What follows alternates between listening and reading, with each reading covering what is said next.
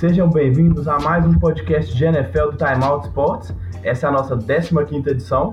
Eu sou Gabriel Morim, como sempre estou aqui com o Bernardo Stilac. Fala, Bernardo, beleza? Depois de um longo e tenebroso inverno chamado começo da off-season somado ao carnaval brasileiro, a gente está de volta, né? Beleza, Gabriel? Estamos de volta agora, né? A NFL começa a esquentar um pouco mais. Ainda está bem longe do início dos jogos, mas essa semana aí de free agency já deixa a gente bastante ansioso. Né? É, já teve muita movimentação para quem, como eu, gosta muito desse extra-campo de contratações, quem foi para qual lugar, quem foi trocado. Já é a primeira fagulha de uma nova temporada, né? Que a gente fica esperando ansiosamente pelos jogos, mas que a gente sabe que a NFL tem muito mais do que isso, ela, ela envolve muita coisa, né? Seja lá nos Estados Unidos, seja no resto do mundo que acompanha ela, então esses jogadores são, são, são estrelas hoje em dia mesmo, e isso movimenta muito dinheiro, muita repercussão na mídia, então já tem muita coisa para a gente falar. Beleza? E para a gente começar, acho que não teria como não começar. Nesse caso, não foi exatamente por uma contratação, né? Por uma assinatura de contrato. E sim por uma troca, olha, das mais bombásticas que, te, que tivemos na, na NFL nos últimos anos. Odell Beckham Jr. foi trocado do New York Giants para o Cleveland Browns. O que, que, você acha aí dessa troca, Bernardo? Vamos explicar, né? Daqui a pouquinho quem, os, os termos dessa troca, mas sua impressão inicial aí dessa troca é realmente bombástica, né? bombástica, ninguém esperava, né? Na verdade, o Beckham Jr. já, já vinha sendo alvo de muitos rumores, né? Sobre a sua possível saída do time de Nova York. É... Ele era um cara que realmente tá no auge da, da idade, assim, da carreira, né? Para poder brilhar como wide receiver e que faria sentido ele querer sair dos Giants, que é uma franquia que mostra, né? Dá todos os indícios de de uma reconstrução, de estar tá buscando aí um novo começo com um novo quarterback. Então, o Beckham Jr. se mostrava ali um pouco receoso, né? Insatisfeito com a possibilidade de estar tá perdendo um tempo importante da sua carreira num time que não vai dar condições a ele de brigar. Mas a, a opção aí, né, que a gente não foi dele, né, na verdade, foi a troca oferecida entre os times, mas o fato dele ir para os Browns é que é muito intrigante, né? Um time que até a temporada passada era o, a pior franquia da NFL, com uma vitória em duas temporadas, né? Teve vida nova com a chegada do Baker Mayfield, é, outros calouros, né, e jogadores jovens, é, demonstrando aí a capacidade de fazer com que esse time cresça, a, a mudança também na, na, comissão técnica, né, que faz com que o, o time dos Browns é, ganhe um novo ânimo, mas, e agora a chegada do Del Beckham Jr. eleva ainda mais o patamar dos Browns. Eu não sei a, a que nível, né? Mas o fato é que é, é, uma troca bombástica e dessas que, sem dúvida, são as que mais deixam a gente com vontade de começar a assistir os jogos logo de fato, porque a gente vê no próprio time do Cleveland Browns, né, essa perspectiva de chegar aos playoffs, ela aumenta muito com a chegada do Beckham, mas também com o enfraquecimento dos times dentro da divisão, né? O, o Pittsburgh Steelers vivendo aí uh, um, um, período muito complicado, né, com a, com a saída dos seus principais talentos, né, o John Bell já não estava jogando, o Antonio Brown agora não faz mais parte do time, a gente vai falar mais disso depois. É, o Big Ben claramente, é, não claramente, né, mas ele pode entrar em declínio técnico grande a qualquer momento, porque ele é um jogador que a idade já está avançada, então o Pittsburgh Steelers sempre dominou, dominou aí nos últimos anos da divisão, está no momento ruim. O Baltimore Ravens também está no momento de, de, incertezas, né? Liberou o Joe Flacco também essa semana. E o Cincinnati Bengals que, que para mim não consegue brigar em relação ao elenco com o time que o Cleveland Browns está conseguindo montar nessa, nessa intertemporada. Então me chama bastante atenção a chegada do Beckham Jr., mas eu não sei ainda até que ponto o time do Cleveland Browns vai conseguir brigar lá em cima. De qualquer forma, é muito interessante e, e vai ser bem legal ver ele trabalhando junto com o Jarvis Landry, né? Eles jogaram junto na, no college e também com o Baker Mayfield. É, sem dúvida, essa, essa troca chama atenção por isso mesmo, né? Um time que passou de a grande piada da NFL, como você falou, perdendo é, 31 de 32 jogos em duas temporadas consecutivas e, e conseguiu uma recuperação na temporada passada, como você falou, Baker sendo uma, uma grande revelação, batendo, batendo recorde. É, e o coordenador ofensivo, né, o, o coordenador ofensivo que conseguiu fazer essa virada virou o head coach do time, então o time parece num bom caminho, mas para a gente alinhar, vamos colocar aqui no papel quais foram os termos dessa troca, porque fica fácil para todo mundo de fazer aquela avaliação que é inevitável, né? A gente não consegue é, suprimir esse desejo de ver quem, quem saiu vencendo e quem saiu perdendo na troca. É, nesse caso, acho que a gente já pode até juntar outra troca que envolveu os Giants e os, e os Browns. Então vou passar todos os detalhes aqui e aí depois a gente pode comentar. Né? Os, os Giants vão receber pelo Odell Beckham Jr. e Oliver Vernon uma escolha de primeira rodada do, do Cleveland Browns esse ano, a escolha de número 17, a escolha de terceira rodada, número 95 desse ano também, é, e o, o safety de Abril Peppers. Essa é a troca pelo, pelo Odell. E pelo, pelo Oliver Vernon, foi trocado o guard Kevin Zeitler, que estava lá em Cleveland algumas temporadas, estava bem, sendo bem, vinha sendo bem consistente, né? Um, é um guard muito interessante, mas que parecia estar perdendo um pouco de espaço, enfim. Essas trocas aí. E aí, é, Cleveland recebeu o Odell Beckham e o Oliver Vernon, os dois jogadores. Como é que você vê nesses termos aí, Bernardo? Você acha que algum time é um claro vencedor? Ou você acha que ainda não dá para apontar isso? Você acha que talvez é, para o processo dos Giants, essa coisa de estar tá acumulando escolhas de primeira rodada, porque além dessas escolhas ainda não determinadas né, no draft 2019, o Peppers foi uma escolha de primeira rodada apenas dois anos atrás. Como é que você vê essa troca aí para os dois lados? Porque os termos né, já estão é, públicos para todo mundo. Como é que você vê isso aí?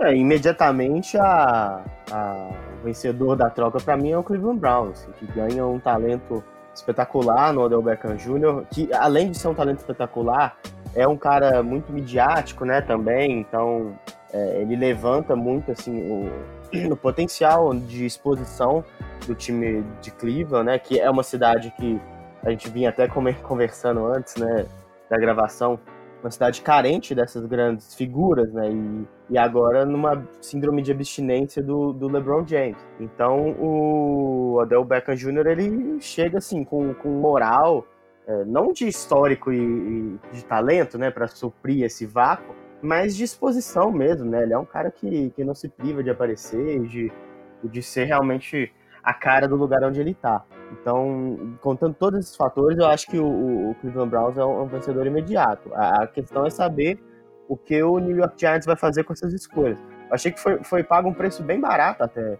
pelo Beckham Jr. Eu imaginei que se ele fosse sair de fato dos Giants, eles iam pedir mais do que isso. Acabou saindo aí com essas escolhas de draft né, de primeira e terceira rodada. A escolha de draft dos Browns de primeira rodada já não é a, a primeira, né, como foi nas últimas duas temporadas, então também requer mais, mais talento aí do, do, dos Giants para poder conseguir peneirar bem ali no draft. É, e, e, e, talvez a gente só tenha uma definição mais clara mesmo de, de, de, vencedores nessa troca depois do draft, né? Porque a gente vai saber o, o que viraram essas trocas que o Cleveland Browns cedeu ao New York é, Acho que a, a, o posicionamento da escolha, principalmente a escolha de primeira rodada, apesar da escolha de terceira rodada ainda ser uma escolha considerada alta, né? Não é todo dia que você abre mão de uma escolha de terceira rodada na NFL, mas é, como você falou, não ser uma escolha de topo, como o Cleveland teve nos últimos anos, por ter times tão ruins, é, isso influencia. Uma escolha de meio de primeira rodada, a gente já viu talentos muito grandes saindo em, em rodadas até mais, muito mais é, abaixo, mas assim, você perde o poder de barganha, né? Você não é quanto mais para trás você fica, menos opções no, seu cardápio você tem para escolher, né?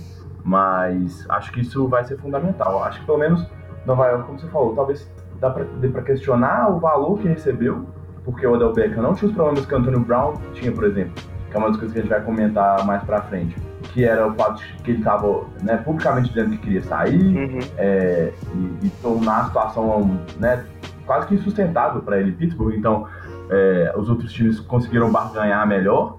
O Odell, em momento nenhum, disse que queria sair. Ele, ele, era, ele era um cara, como o Bernardo disse, ele é um cara que aparece sempre na mídia, ele sempre deu declarações um pouco fortes e tal. A gente sentia que ele estava incomodado com a falta de sucesso do time, mas ele não fez nenhuma declaração pública de que ele queria sair, uma decisão do time mesmo. Então talvez pudesse esperar mais. Se você, se você comparar que na temporada passada a Mari Cooper, que é um bom recebedor, mas que está bem abaixo do Odell, foi é, trocado por uma escolha de primeira rodada, você está ganhando aí né, uma escolha de terceira e mais um safety pelo Odell Beckham, que é sem dúvidas muitas, muitas vezes melhor do que o Amari Cooper nesse momento da carreira. Mas, bom, acho que pro, pro lado dos Giants, são dois, os dois jogadores que chegam são para posições que o time realmente estava precisando, né? A gente sabe que a linha ofensiva há anos está sofrendo, não é exatamente na posição de guard, mas o, o, o guard, o right, o right guard, teve problemas na temporada passada também. É, e o Zeitler chega para realmente subir o nível dessa linha. É uma, uma, linha que já se reforçou na temporada passada com o Nate Soldier, que veio dos Patriots, e agora deve apostar todo o seu ataque aí no, no Saquon Barkley, que é o cara mais habilidoso, mais talentoso, que ganhou o calor do ano na temporada passada. E na defesa, eles acabaram de perder o Landon Collins, né? Que hoje acho que não vai nem, nem dar tempo da gente comentar muito essa, essa saída do Landon Collins, porque são muitas trocas que explodiram nessas últimas duas, três semanas aí.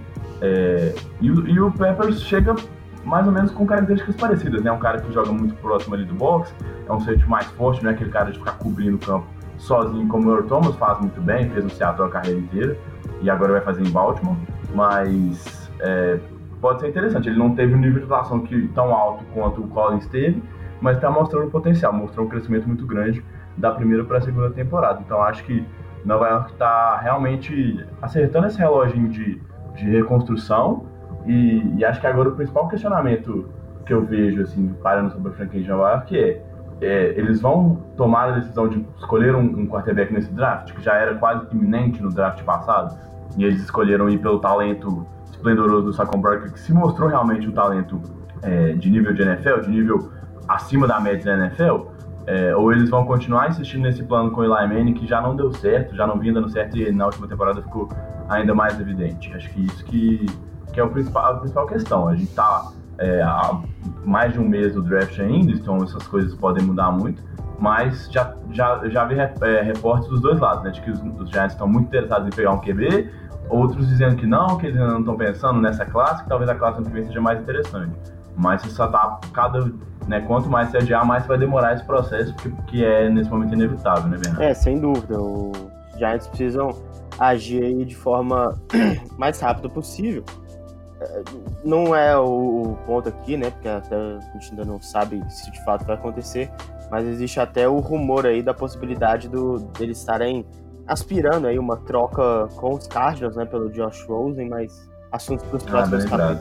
É bem lembrado, eu tava me esquecendo dessa mesmo, porque vale só a palhinha, né? Se você não tá acompanhando tanto assim as notícias, parece que o Arizona Cardinals está completamente apaixonado pelo Kyler Murray, né?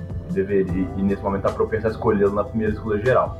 Caso isso aconteça, é quase improvável, quase impossível que o Josh Rosen, selecionado na primeira, na primeira rodada do ano passado, continue como QB no elenco dos, dos Cardinals. Mas tudo isso, como o Bernardo falou, vai demorar. Acho que vale a pena a gente é, comentar isso depois. Vamos só deixar essa, esse teaserzinho aí para quem não estava sabendo e, e ficar de olho, porque parece que os times da NFL estão cada vez mais interessados no desempenho dele, né? Teve o Pro, o Pro Day dele no, em Oklahoma nessa semana, também parece que foi super bem. Muitos treinadores que não viram ele ao vivo durante a temporada por motivos óbvios conseguiram acompanhar ele e ficaram impressionados. Então, é, pode ser realmente um cara aí que está despontando como essa primeira escolha geral. Mas isso são é, coisas para a gente analisar mais para frente. Dessa troca, você acha que tem mais alguma coisa? Acho que quer acrescentar mais alguma coisa? Não, aí, acho né? que é isso mesmo. Só para finalizar, né, a gente falou um pouco sobre as questões dos valores envolvidos né, na, na, na troca. O Odell Beckham Jr. ele tem uma questão com lesões, né? É um jogador que sofre muito com isso e talvez isso tenha pesado um pouco na negociação para os Giants terem aceitado esses termos aí como o Cleveland Brown. É, me parece, é, é, isso é bem lembrado também, eu tava até esquecendo disso, porque a temporada passada dele, né, 2018, ele até conseguiu atuar mais, mas na outra temporada ele teve muitos problemas com lesões realmente, já tinha esse histórico. É, mas além disso, o fator extra-campo pode ter muito. pode ter pesado muito, né? O que você falou dele ser um cara que chama muita atenção da mídia, é muito bom quando o time tá ganhando, mas quando tá perdendo, vira, tudo vira manchete, e manchete pro lado negativo, né? Ah, então me parece que que o talento não é a, a, questão, assim, e talvez nem a idade, porque o Adel tem 26, então ele ainda estaria num período de, se Nova York demorasse 2, 3, 4 anos para essa reconstrução, ele não estaria jogando em alto nível. O Antônio Brown tem 30 anos, teve uma, uma boa temporada ainda na temporada passada, a gente vê recebedores chegando na casa dos 30 e poucos anos com bons desempenhos ainda na NFL hoje em dia. É, e acho que a última coisa que estava me esquecendo também, que é uma coisa importante até, ainda bem que, que não deixamos passar, é que o Odell, é, inclusive foi o texto que inaugurou o site que, que, né, que a gente hospeda os nossos, as nossas postagens, é, assinou uma renovação de contrato antes da temporada passada, não tem nem um ano ainda, né? E foi um contrato, à época, é, era o maior contrato para um recebedor. E a gente sabe que na NFL, é, esses contratos são organizados muitas vezes de forma a, a entregar muito dinheiro para os jogadores no início do contrato e esse, e esse, é, né, esse peso no, no, no teto salarial continua contando. Nova York abriu mão do Odell Beckham, mas vai continuar pagando 16 milhões, né, ele vai continuar contando, na verdade, com 16 milhões na, no, na folha salarial do time nessa temporada, mesmo já não estando mais em Nova York, né? Então é um tipo de movimentação que é, não é comum e, e times bem organizados normalmente não fazem esse tipo de, de, de, assinatura de contrato de renovação se você tem algum interesse de trocar o jogador, né? Porque você vai acabar tendo o que eles chamam de, de dead cat, né? Muito dinheiro morto, dinheiro que você não tem como se livrar dele porque está garantido pelo contrato. Então é, essa questão financeira também foi uma, uma questão muito levantada nos, de quem estava analisando essa troca, porque realmente é uma questão importante. A gente sabe que o teto salarial sobe muito e, e, a gente vê contratos muito altos a cada ano sendo assinados, mas 16 milhões, né, para você não ter um jogador, que é um jogador de elite mesmo na posição dele, se não ter mais esse cara, é, é um dinheiro muito grande. A gente já viu caras muito talentosos sendo cortados por questões financeiras. Então, esses 16 milhões podem pesar, talvez né, nem tanto se Nova York realmente abrir mão e não quiser contratar ninguém mas essa temporada é um dinheiro que fica pesado mesmo para o teto salarial dos Giants. É, com certeza. Beleza, bora para a próxima negociação que a gente separou aqui. E você estava falando de, de um Cleveland Browns que vem, sem dúvida, muito forte e já desponta nesse momento como um grande favorito para ganhar a sua divisão na, na temporada 2019. É um cara que enfrentou muitas vezes os Browns, né? E que já estava meio em litígio, como você disse na temporada passada, o Le'Veon Bell acertou finalmente esse contrato dele, né? Mais de um ano desse embrólio todo dele, não aceitando a, a franchise tag dos, dos Steelers, afirmando que queria um contrato muito grande, que queria estabilidade, contrato longo e, e, de muito dinheiro. E ele foi, ele agora é jogador do New York Jets, né? Também vai jogar em Nova York agora. É, mas a gente estava comentando, olha, não é perto do que ele disse que queria ganhar, né? Quando ele ficou né, naquela refusa de jogar pelos Steelers, né? De não assinar a franchise tag. É um contrato de 4 anos, 52 milhões, que é, pode chegar até 61, com 35 milhões garantidos. Então é alguma coisa próxima ali dos 15 milhões por temporada, caso ele atinja o valor máximo do contrato, o que é muitas vezes raro de acontecer na NFL, né? A gente não costuma ver esses contratos sendo todos, é, todo esse dinheiro de contrato sendo entregue aos jogadores. É, enquanto ele dizia que queria ganhar 17, 18 milhões por temporada, né? Como é que você vê essa, essa, essa contratação para os Jets primeiro, né, Bernardo? Acho que a gente precisa analisar o lado do time, se isso é bom para o time, é um time que está apostando no standard muito alto agora. É, e para o Bell, você acha que foi uma derrota para ele, uma derrota para os running backs? A gente comentou muito sobre o valor dessa posição nos últimos anos, né, na temporada passada.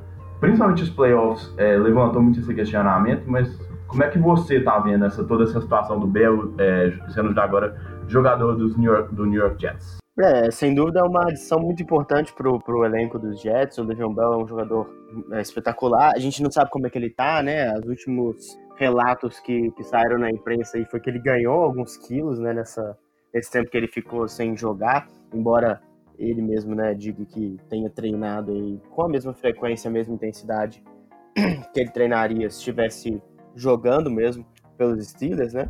É, a, a, o ataque dos Jets na temporada passada foi o 26 em jardas corridas, né, jardas terrestres. Então teve bastante dificuldade em estabelecer um bom jogo corrido. E o Le'Veon Bell, com certeza, vai melhorar esses números. Né? Ele é um, um grande recebedor, um grande corredor e também tem qualidades de recepção.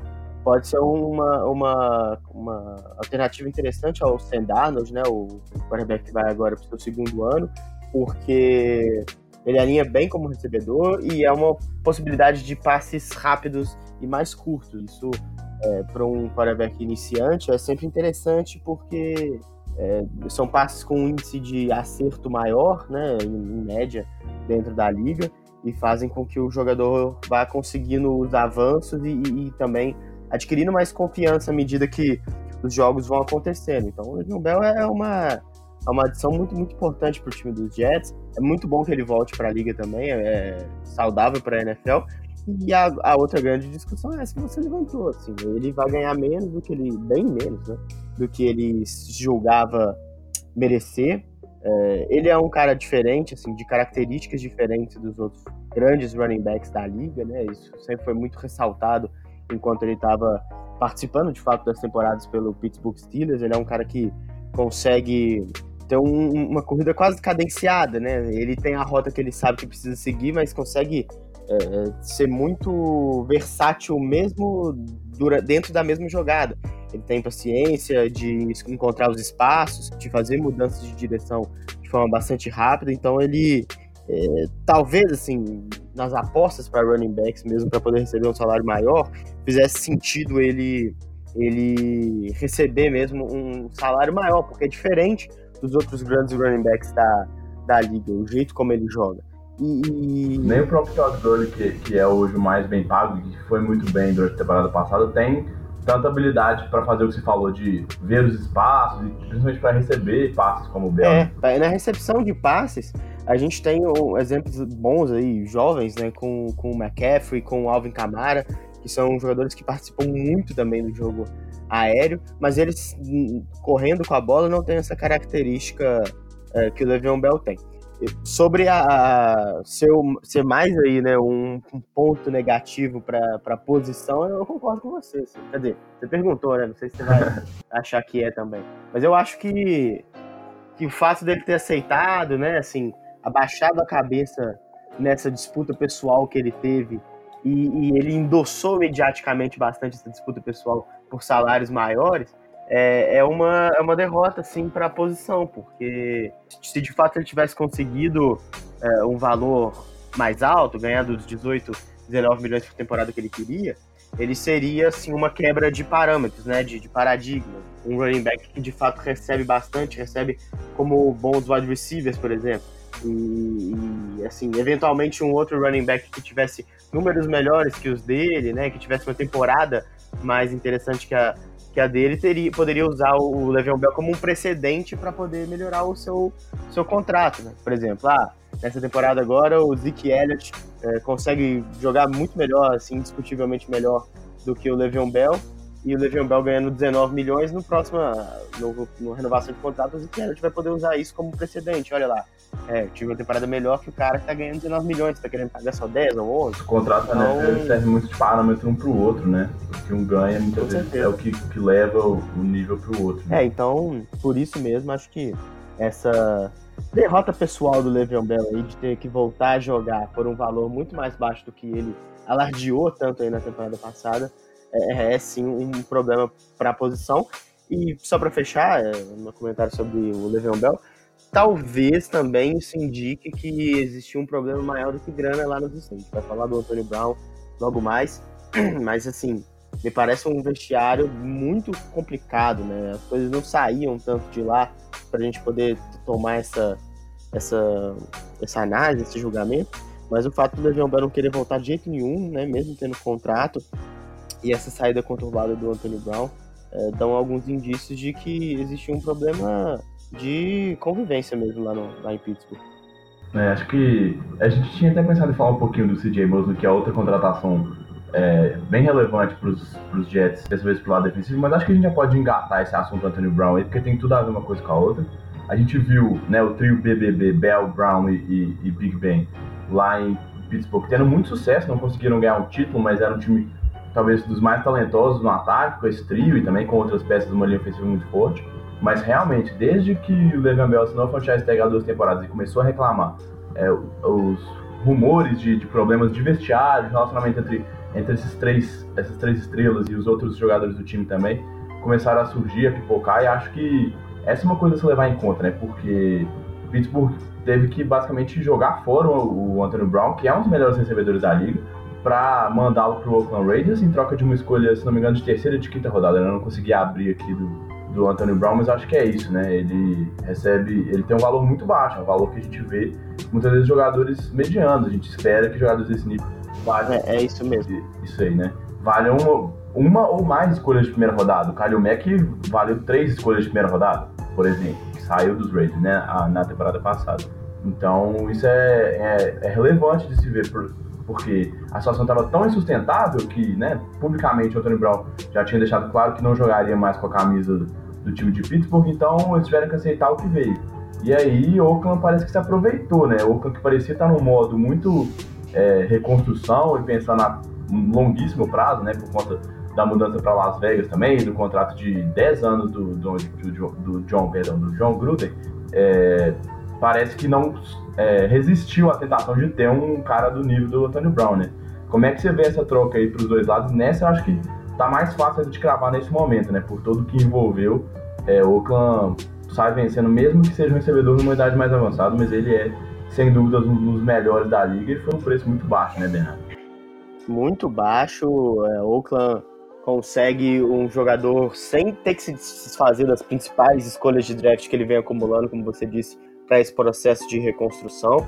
Ainda é um time que, por mais que o Derek Carr tenha feito uma temporada muito abaixo do que a gente esperava dele, ainda é um time que tem um quarterback jovem e, e muito talentoso, né, que já mostrou que tem potencial para ser um, um, grande quarterback dentro da NFL e que só tem a ganhar com a chegada de um wide receiver como é o Anthony Brown. Assim, como você disse, é um, é um wide receiver histórico já para a NFL, mesmo mesmo sendo atuando ainda, né, contemporâneo nesse momento da NFL, ele, ele já é um dos grandes nomes assim, da história da liga, né, culminando aí também com essa, esse momento é, onde o jogo aéreo é muito, muito beneficiado aí pelas regras e, e pelas formações dos times. Então, os Raiders de fato vencem com essa troca.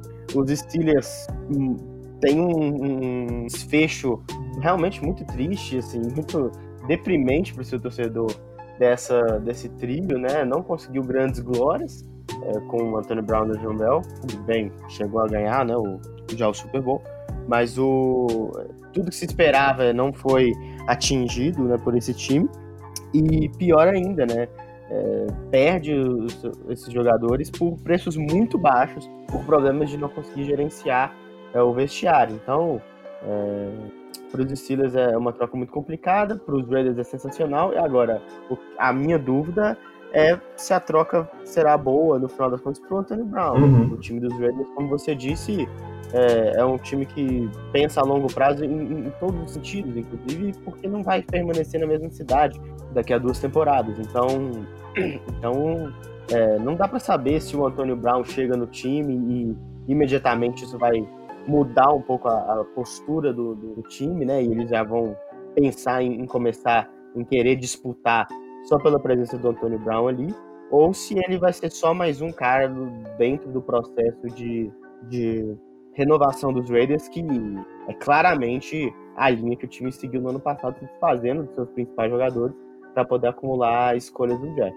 É, e acho que a gente tem todos esses indícios aí né, desse plano de longo prazo, mas pelo menos as movimentações dos Raiders né, na, nessa, nessa intertemporada, por enquanto, não vão muito nesse sentido, né? Eles, eles contrataram, além do Antônio Brown em trocas, o Trent Brown, que é o técnico que jogou nos Patriots ano passado, foi o left tackle do Tom Brady, e assim, foi, é, bom, aí dando a minha opinião, né? Foi bem, mas também não, não teve um desempenho espetacular, acho que o sistema ajudou muito ele, porque isso é por isso que ele talvez tenha ido até melhor, mas não, não, ainda não era um nível tão alto, e aí conseguiu suportar bem essa mudança de right tackle para left tackle e jogar ali com o Tom Brady, esses passes rápidos, uma linha muito bem organizada, um dos melhores coordenadores de, de linha ofensiva do futebol americano.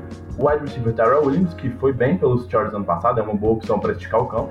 A gente viu que o time dos Raiders tinha muitos problemas né, no corpo de recebedores, principalmente depois que trocou a Mari Cooper, era um, era um corpo de recebedores quase que inexistente. E, para mim, talvez a, a, outra grande contratação que a gente está falando, que é o Lamarcus Joyner, né, o safety que jogava nos Rams e que foi muito bem na temporada passada, já vinha sendo né, nas últimas temporadas, mas se destacou ainda mais na temporada 2018 pelos Rams, um time que chegou até o Super Bowl, mas que acabou perdendo, e ele é, vai fazer uma boa dupla ali com o Carl Joseph, né, que teve momentos complicados no começo da carreira, na temporada passada é, teve problemas dele ali com o Joe Gruden, mas se recuperou, assumiu um, um, papel importante nessa secundária e acho que agora é uma dupla interessante. Dois caras que podem né, tanto atacar o boxe ali, pressionar mais o, o quarterback, o, ajudar no jogo, no jogo terrestre, mas também são muito bons na cobertura. Acho que essa secundária dos Raiders, que também era um grande problema, começa a se recuperar com isso, né?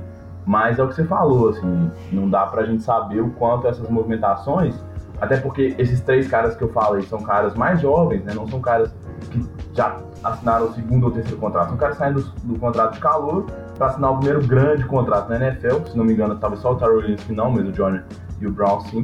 eles acabaram trocando o Semley, que era um guard mais experiente, né, já passando da casa dos 30 anos, para poder abrir espaço no teto salarial. Então, é, pelo menos essas movimentações iniciais e levando em conta o capital de draft que ele tem nesse próximo, nessa próxima seleção, pode fazer com que esse time tenha uma virada. Mas, como você falou, é, ainda tem muitos questionamentos para serem respondidos e talvez o Derek Carr nesse momento seja o maior deles, né? A linha teve problemas com lesões, a linha ofensiva, a linha defensiva quase não conseguia pressionar o quarterback adversário, foi um grandíssimo problema do time, tanto que é um, é um dos mais especulados para é, se reforçar com é, pass rushers no próximo draft.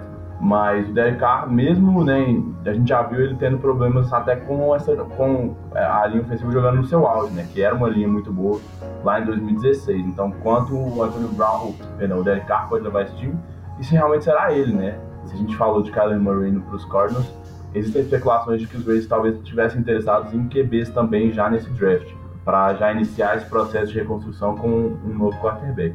Mas enfim, tudo isso é mais para frente. Essa troca é, envolvendo o Oakland Raiders e Pittsburgh Steelers ou qualquer outro assunto desses dois times, mais alguma coisa para a gente fechar, Bernardo? É, não, só adicionar tudo que você falou aí, dessas incertezas dos Raiders, o fato dele estar tá hoje, indiscutivelmente, para mim, na, na, na, divisão mais, mais forte da AFC, né? Uhum. Tem ali os Chargers que fizeram uma campanha sensacional, seria líder, inclusive, em várias divisões. Se não fosse o Kansas City Chiefs, que é um time que tem o quarterback jovem mais impressionante da, da liga hoje, né? E um time também bem, bem ajustado. E, e o Denver Broncos, que ano passado mesmo com, com um treinador vestido muito mal, né? E com uma indecisão grande ali em, postos importantes do time, conseguiu até aparecer algumas vezes ali como um candidato à vaga nos playoffs. Então, os Raiders é, precisam realmente decidir né, se eles vão ser muito ruins ou se vão entrar de cabeça para poder jogar bem, porque um time mediano nessa divisão não chega em lugar nenhum. É verdade, realmente é uma boa lembrança aí. Como você falou, os dois é, times com mais vitórias de temporada regular da IFC inteira na última temporada vieram da IFC West, né? Então, realmente, essa divisão. É, e esses times não mudaram muito, como você falou, né? Não devem mudar muito para a próxima temporada. Então, realmente vai ser difícil competir numa divisão tão acirrada.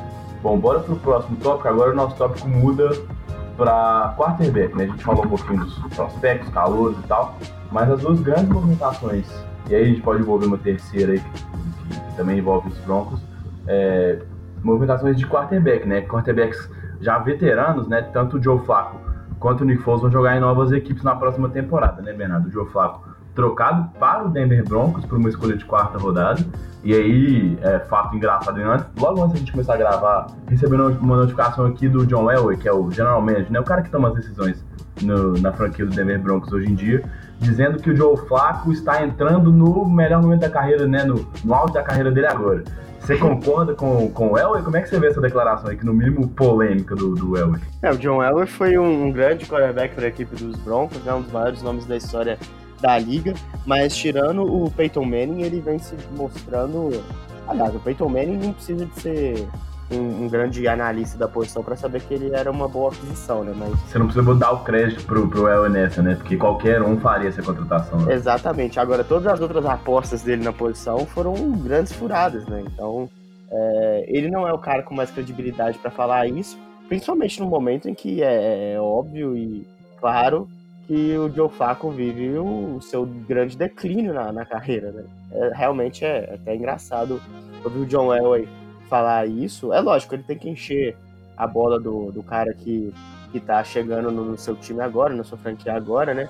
Mas eu acho que ele poderia ter enchido a bola dele da mesma forma como vários dos fãs dos Ravens fizeram é, nos últimos anos, né? Lembrando as glórias passadas que o Flacco já uhum. teve, esperando que ele pudesse, de alguma maneira, repetir o que ele já fez. A gente, a gente sabe que o Flaco ele é um, um, jogador que ele teve brilharecos assim, né? Ele teve momentos em, que ele parecia voltar a jogar tudo que estava, tudo que já jogou, né, na, na liga e principalmente nos momentos de, de, de, renovação de contrato, né? Então, assim, às vezes ele é um cara também que, que não estava demonstrando mais muito interesse de jogar em Baltimore, então novo, novos ares, né? Consigam fazer ele, ele render melhor. Eu não acredito muito nisso, acho a contratação até de uma certa maneira equivocada para um time que, que tem talento ao redor e que precisava mesmo de um grande quarterback uhum. e, e, acabou apostando no Joe Flacco. Eu, espero que ele jogue bem, né? Assim, até para a gente poder ter uma FC West ainda mais disputada, mas não consigo ver ele rendendo tão bem quanto já rendeu, né? E muito menos no melhor momento da carreira, como é hoje. Bizarro, né? Vou aproveitar, vou, vou te perguntar duas coisas. Primeiro, é o que aí envolve claramente, né? O, quarterback que estava lá, que era o Case Keenum, que foi aposto para ser esse cara de transição, né? Um cara para manter o time dos Broncos no nível de, estar tá pelo menos brigando, né? Sem, sem tantas opções no mercado, assim. Eles escolheram o Case Keenum, que acabou também sendo trocado, porque aí não tinha espaço para Flacco e Keenum no time, né? O Case Keenum foi trocado para o Washington Redskins, que é um outro time que a gente pode discutir depois, que está muito carente de quarterback aí, por conta da lesão gravíssima do Alex Smith. Né? Uma escolha de sexta rodada, em troca do Case Keenum e uma escolha de sétima. Então Washington é, quase não, não tem que abrir mão de nada para contratar o Case Keenum. É, você acha, né, nessa troca, que, que, acabou sendo, né, Joe Flacco por Case Keenum, que o time dos Broncos sai ganhando, e sai ganhando muito, é, é muita coisa falar que esse time sai ganhando, é, é os caras estão no mesmo nível hoje, como é que você vê essa troca de QBs aí na franquia do Colorado? É, o, o teto do Joe Flacco, sem dúvida, era, é maior que o do Case Keenum, né? historicamente na carreira, o que ele já alcançou e o que ele já jogou é mais do que o Case Keenum já conseguiu. É, mas eu não vejo uma diferença muito grande no patamar do time é, com essa troca. O Joe Flacco pode ser melhor, mas analisando pelo que os dois fizeram nas duas últimas temporadas, o Case Keenum até me parecia um cara um pouco mais é, equilibrado, assim, dentro da, da curva de rendimento que ele poderia ter, né? Ele conseguiu ter um, um grande desempenho no Minnesota Vikings, é, melhor do que o, que o Kirk Cousins teve na temporada passada. Ele é um cara que, que num time bem ajustado, num ataque bem, bem treinado, ele consegue ter um rendimento decente, né? Então, é, não teve uma boa temporada ano passado nos Broncos, mas também não, não chegou a ser terrível, né? Não chegou a ser péssimo. Não foi ele o grande culpado. Eu Apesar de não ir tão bem, o fracasso do time não tá todo nas costas dele, né? É, sem dúvida. E assim, analisando nome por nome, né, peso por peso, eles ganham mais. Um cara mais com mais experiência, não necessariamente em tempo de jogo, mas em, em grandes palcos, né, com o Joe Flacco. E eu acho a chegada do Case Keenum bem interessante pro Redskins, que já tinha montado né, um ataque é, sem, sem necessidade de correr grandes riscos e, e com um jogo mais de segurança com o Alex Smith, que é um, um cenário onde o Case que não pode muito bem se dar bem lá, lá em Washington. E pior do que com os backups da temporada passada, não tem como ficar. É, não, é isso aí. Acho que. E a outra coisa que eu tinha. Concordo com você, e a outra coisa que eu tinha para te perguntar é, tem a ver com essa coisa de, né, do, de serem já caras mais experientes e tal. Você acha que é, agora a questão está resolvida lá em, lá em Denver? Denver não pensa mais em quarterback? A gente. Ou não, o time tem que apostar? Porque eu vi muita gente falando que, olha, se você troca pelo Joe Flacco para ser esse cara, né, que aí você. É você acha que ele é uma ponte melhor do que o Case Keenum, um cara que pode te entregar mais nesse um ano, talvez nem isso que ele joga como titular. Mas se você escolhe o Flacco para esse período, mas também escolhe um cara com futuro, com potencial para ser trabalhado e entrar no lugar do Flaco daqui a pouco, ok, o, o preço nem é tão alto assim. É, eu não faria essa troca pelo, pelo Flaco, mas ok, valeu a pena porque também pensar no quarterback do futuro. Você concorda por aí com isso aí? Vai mais ou menos por aí ou não? Você acha que está resolvido? O Denver precisa assim, continuar olhando para caras no draft, por exemplo? É, eu não acho que está resolvido. Mas eu também não acho que a aposta do Denver num quarterback já, já vem nesse draft, né? Não tenho acompanhado tão de perto, mas pelo que mas pelo que tenho visto, não parece ser uma classe muito prolífica em quarterbacks nesse draft. Então, a aposta faz sentido para mim, pensando no Flaco como uma ponte direta mesmo, né? Não como um cara que vai manter a posição de titular enquanto um quarterback mais jovem vai se lapidando ali. Talvez para o próximo ou ainda para o draft daqui a três, né, daqui a duas temporadas, o Denver já pegue um cara com mais potencial, né, com, com mais lapidado, quase pronto para substituir o Joe Flacco e ele seja realmente um cara para manter o time minimamente competitivo nessas próximas duas temporadas. Eu, eu, vejo assim, até pelo histórico recente do Flaco nessa posição de mentor, digamos assim, né? porque com o Lamar Jackson na temporada passada não deu muito certo. Não. Eles, eles se bicaram muito ali e teve coisa até vazando pra mídia, né? Assim, do Joe Flacco realmente sendo um cara impaciente e, e pouquíssimo preocupado, ou sem com zero de preocupação em tentar lapidar, em tentar passar a experiência que ele tem para um quarterback jovem, que foi o caso do Lamar Jackson. Mesmo assim, conseguiu suplantá-lo ali no time, né? Então, até por conta desse histórico recente, acho que não faz muito sentido que o Denver aposte no quarterback agora para ficar maturando ele até um momento até o momento adequado. É, não, eu entendo. Eu tendo a achar, mais que Denver precisa sim apostar no quarterback. Acho que tem um limite de talentos mesmo nessa classe. Tem dois caras que são talentos, né, claro, de primeira rodada, tanto o Kyler Murray quanto o Dwayne Haskins, e, e principalmente o Kyler Murray, a gente já comentou, já tem subido muito nos, nas avaliações, então talvez Denver não, não tenha chance de selecioná-los já na sua escolha, né? Que é uma escolha, acho que é número 8, 9, não sei. Não é, não é uma escolha top 5, então vai ter mais problemas para ter tê-los né, disponíveis a hora que a sua escolha chegar, ou caso queira fazer uma troca vai sair mais caro ainda. É, mas acho que precisa investir, porque eu não vejo hoje o Flacco como um cara que consegue mudar o nível do time. Eu, sinceramente, acho que eu preferiria o Case Keenum nesse caso. Por mais que ele tenha ido mal, se você parar pra pensar, ele teve um começo muito ruim de temporada passada, ele teve muitas interceptações, teve um problema muito sério com isso. Mas a partir do momento em que o Philip Lindsay ganhou muito espaço, o time engrenou um pouco mais com esse jogo é, terrestre, ele conseguiu ter algumas atuações melhores. E no Joe Flacco eu não consegui ver nem isso. Assim. Acho que o time do Baltimore só conseguiu mudar um pouquinho ali, ter um desempenho mais, um pouquinho mais interessante, mesmo de um estilo, com um estilo de jogo muito diferente, só quando o Lamar Jackson assumiu a posição. Então, é, por mim, né, pra mim, nesse momento que esse não é até um, talvez melhor, um quarterback mais consistente do que o Flacco Acho que não por talento, porque o Flaco talvez ainda tenha lenha para queimar, mas por falta de interesse mesmo. A gente sabe que o Joe Flaco nunca foi esse cara super dedicado e ele teve, como você falou, destaque muito em jogos decisivos, o que é super interessante, mas você precisa estar tá lá. Não sei se o Joe Flaco te leva hoje para os grandes palcos, para os grandes jogos, então fica esse questionamento aí. Mas sobre isso, tem mais alguma coisa? Podemos pular pro, pro Jacksonville Jaguars, que também tá de cara nova. Não, vamos lá para os Jaguars que, assim como o Nick Foles, mas de um, de um modo diferente, né? É um outro cara que vai fazer a vida a partir de uma grande campanha de Super Bowl, né? Não é? O que, que um título não, não faz para um quarterback, né? Isso realmente muda a vida do cara. Pois é, e aí acho que pra gente fechar esse, esse programa de hoje, voltando, pra gente esquentando, também não vamos gastar tudo de uma vez. É, o Joe, como a gente falou, né? O Nick Foles é, foi contratado, né? Ele ele chegou até a ter um pequeno embrulho, parecia que os Eagles iam colocar a franchise tag nele, acabaram desistindo, ele ficou, virou um agente livre. E como né, 99,9% do mundo da NFL especulava, ele foi contratado pelo Jacksonville Jaguars, que é um time que já até dispensou o. putz, me falhou o nome aqui do, do QB dele, Blake, Blake, Blake Boros.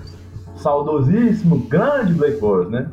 Foi, já foi cortado agora pelo Jacksonville Jaguars, realmente ele não, não tinha nível mesmo para jogar é, ele estava jogando tão mal, de maneira tão, tão complicada, que parecia até afetar o resto do time, né? A defesa deu declarações quase que diretas de quão insatisfeitos eles estavam com as atuações do ataque, principalmente nas costas do Blake Bortles. Mas então ele, o, o, time lá da Flórida resolveu que o Nick Foles, né? O, o MVP do Super Bowl 52, né? Esse mesmo, não tô errando o número não, né? É isso mesmo do, do Super Bowl 52 é o cara da franquia, recebeu um contrato de 4 anos, 88 milhões, é, cerca de 50 milhões de dólares garantidos. É um contrato, como você disse, assim como o do Flaco, bem pesadinho, né? É um contrato bem caro. Como é que você viu essa contratação? Se ele realmente muda o nível, se qualquer coisa que viesse pro lugar do Blake Bortles é melhor, como é que você viu o Nick Foles novo Jaguars agora? É, o, o melhor que o Blake Bortles é, definitivamente é pode tornar esse time mais competitivo, né? Como você disse, o, o apesar do, do, futebol americano ter destacamentos bem claros entre ataque e defesa, eles não são tão é, distintos assim, né? A defesa ela fica mais cansada quando o ataque não consegue permanecer em campo, uhum. ela fica desanimada quando o ataque não consegue anotar pontos de forma alguma e o time fica totalmente baseado, né, dependente da defesa. Então a chegada do Nick Foles pode fazer com que essa defesa do Jaguars volte a ter um, um grande nível, como teve na temporada retrasada. Mas eu acho muito caro por um cara que, embora tenha tido uma temporada incrível né, quando os Eagles conquistaram o Super Bowl, no ano passado ele começou a temporada não jogando tão bem e, e terminou muito bem a temporada, né, conseguindo até uma vitória de playoffs para cima do Chicago Bears. E jogando um bom jogo né, contra o New Orleans Saints quando o time acabou perdendo, mas, mas o Nick Foles teve um bom jogo. É, o, o, grande problema é que o Nick Foles é um cara bastante já veterano, né? A idade dele, deixa eu até checar aqui. Acho que ele é um cara que tá 30, né? 30, 30 anos recém-completados, né? em janeiro. Então, é, já tem um tempo na liga o suficiente pra gente, uma aposta segura, imaginar que o Nick Foles de verdade é o Nick Foles do começo da temporada passada pelos Eagles, né? E não o Nick Foles que foi campeão e MVP do Super Bowl. Então, é, é, um aditivo, né? É um, um uma injeção até de ânimo no time dos Jaguars, mas eu não sei se, se efetivamente, assim, em um longo prazo, o Nick Foles vai conseguir ser o cara dessa franquia. A gente sabe que alguns jogadores demoram mais que os outros para engrenar, né? E, e, de repente existe esse turning point, né? O cara, é, em determinado momento da carreira, ele, ele consegue de fato se tornar um jogador importante e relevante. A gente vê isso acontecendo em diversos esportes, né? Mas, mas é raro e, e, é uma aposta bem cara dos Jaguars. Vamos ver como é que o Nick Foles vai se sair nessa, nessa próxima temporada. É, o que eu acho que pesa a favor dele é que ele é um cara muito tranquilo, muito firme uhum. nos momentos decisivos e, e que se um, um, mau começo, né, ou um começo aquém do, do esperado ou aquém da aposta dos Jacksonville Jaguars acontecer, ele não me parece ser um cara que vai ficar afetado com isso, né? Ou que o, pre, o peso desse contrato enorme vai, vai afetar o seu estilo de jogo, como por exemplo me parece ter afetado o Kirk Cousins no ano passado. Uhum.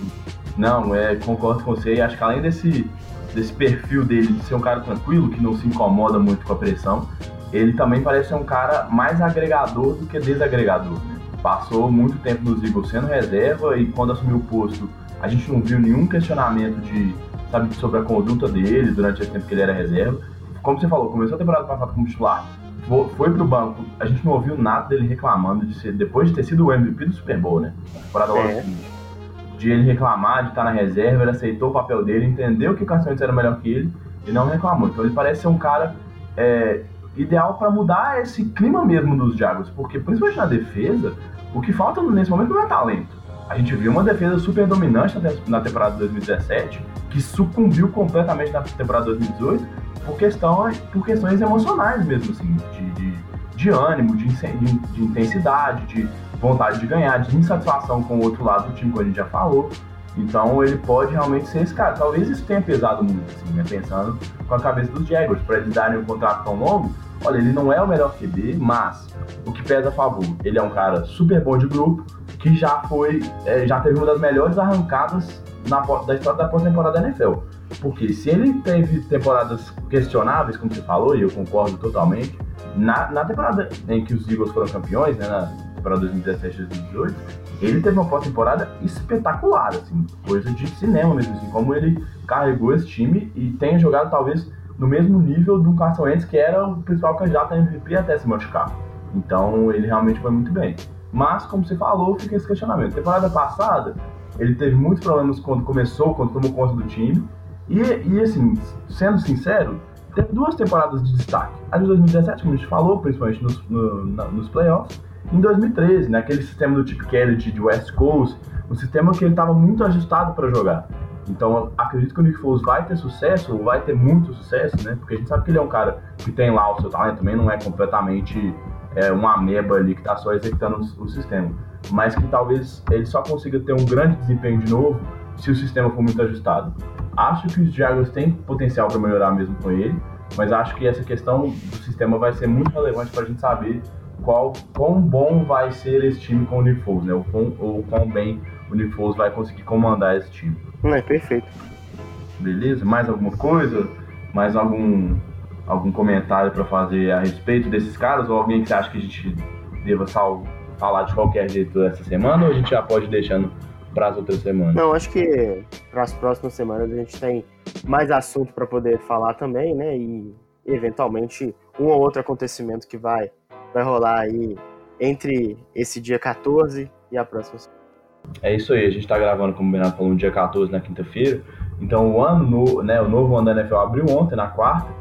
Então, assim, muitas coisas ainda estão para ser, né, tão condensadas e parece que acontece tudo de uma vez. Então a gente resolveu conscientemente guardar um pouquinho, não falar de tudo, até porque a gente sabe que depois de um tempo começa a ficar meio cansativo para a gente não ter um programa tão grande assim, e até porque depois dessa primeira, desse primeiro boom dessa semana inicial de free agency, as notícias dão uma baixada, então para a gente poder ter um pouquinho de coisa para comentar nas próximas semanas, vamos guardar outras, outras movimentações desse mercado, sejam trocas, sejam contratações, porque ainda tem coisa acontecendo e são contratações muito relevantes. A gente não falou, por exemplo, do Earl Thomas, a gente não falou de Eric Weddle, tem muitos caras aí que estão sendo contratados. O Dama Consul até esse momento não assinou um contrato, é, enfim, Ronald Darby também ainda está livre no mercado. Temos nomes importantes, nomes fortes ainda para acertar onde vão jogar na próxima temporada, então a gente vai postergar essas análises mais aprofundadas para as próximas semanas. Beleza? Beleza. A gente segue agora de novo, né, no ritmo de de temporada. É verdade, já voltando para a gente conseguir embalar aí, para a gente conseguir manter esse ritmo aí. Beleza, Bernardo? Acho que a gente já, já pode ficar por aí, né? Um abraço, um abraço para você e um abraço para os ouvintes. Valeu. Um abraço até.